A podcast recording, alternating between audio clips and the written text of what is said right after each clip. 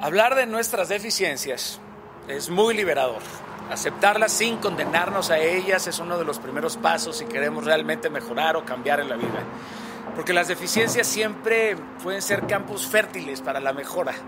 Yo deseo iniciar por confesarles pues una de las tantas deficiencias que tengo y si tú quieres hacer lo mismo dejándolas ahí en los comentarios, eres bienvenido, bienvenido. Esto es un ejercicio simple, pero pues nos permite ganar perspectiva, porque al hacerlo en grupo podemos probar nuestra empatía, probarla hacia otros y nos ayuda a mirarnos de una forma menos tiránica, menos cruel y por supuesto más objetiva. Podemos ver cómo ciertos detalles que para mí son indispensables, para otros pueden llegar a ser insignificantes. Comprendemos que una pequeña deficiencia puede hacer enormes grietas en nuestras vidas o puede llevarnos también a mejorar de forma increíble.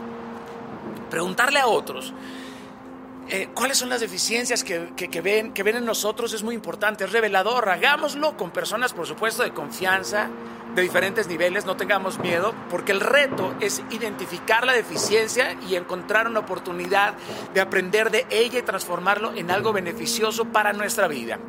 Nunca olvidemos que se hace historia en la victoria, pero también en los fracasos. Digamos que todo error o mal hábito tiene una enseñanza personal que podemos redimir en una bendición si somos sabios y la vemos con humildad y aprendemos a sacar una enseñanza de ella. Bien, una de mis deficiencias pues es la poca tolerancia ante la indisciplina, la puntualidad. Suelo ser muy radical ante ello y me cuesta mucho trabajo aceptar un argumento o una justificación. De hecho, yo solía ser muy impuntual en, eh, mucho más joven porque empecé a llegar tarde a la vida. Y para muchos parecería que no es una deficiencia, sino un sinónimo de excelencia, pero no es así porque se convierte en una deficiencia cuando tus estándares crean conflictos reales con personas que amas, con personas que lideras. Sin duda yo prefiero a la gente que estas exigencias. El liderazgo tiene que ser flexible, no, no, no voluble. Esto me ha enseñado paciencia, dominio propio, comprendiendo con empatía y generosidad y entendiendo que desde el amor siempre, siempre va a ser mejor enseñar. Y si comprendemos esto, puedes mejorar la relación con otras personas que todavía no le dan la importancia que para ti son fundamentales. Así que hoy quiero pedirte o exhortarte que hagas un listado de tres deficiencias, ¿ok? Ya sea que estas deficiencias sean grandes, pequeñas, medianas, no importa. Eh, no, no, no, no, dudes en preguntarle a un ser querido. Dile que te mencione una o dos deficiencias que él ve en ti. Anota estas deficiencias, escógelas y trabaja en ellas. Crea un pequeño plan para verlas con inteligencia, con sabiduría. Busca hacer un cambio radical en ti por tres días, haciendo absolutamente lo contrario a esta deficiencia. Por ejemplo, si eres un tipo muy estructurado, eh, cuando tomas una vía para llegar a tu trabajo, decide tomar una nueva ruta. Decide ir por una calle nueva, escucha una estación de radio nueva que no pondrías jamás.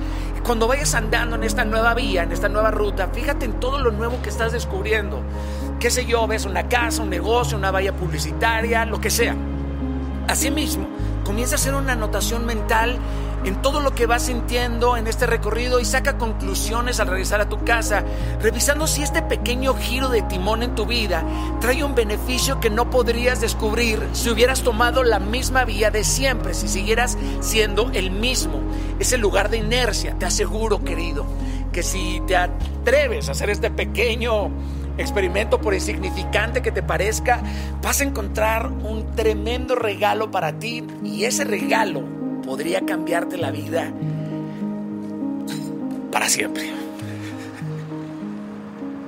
Qué belleza hablar de tus deficiencias. Soy un cagadero, un lío.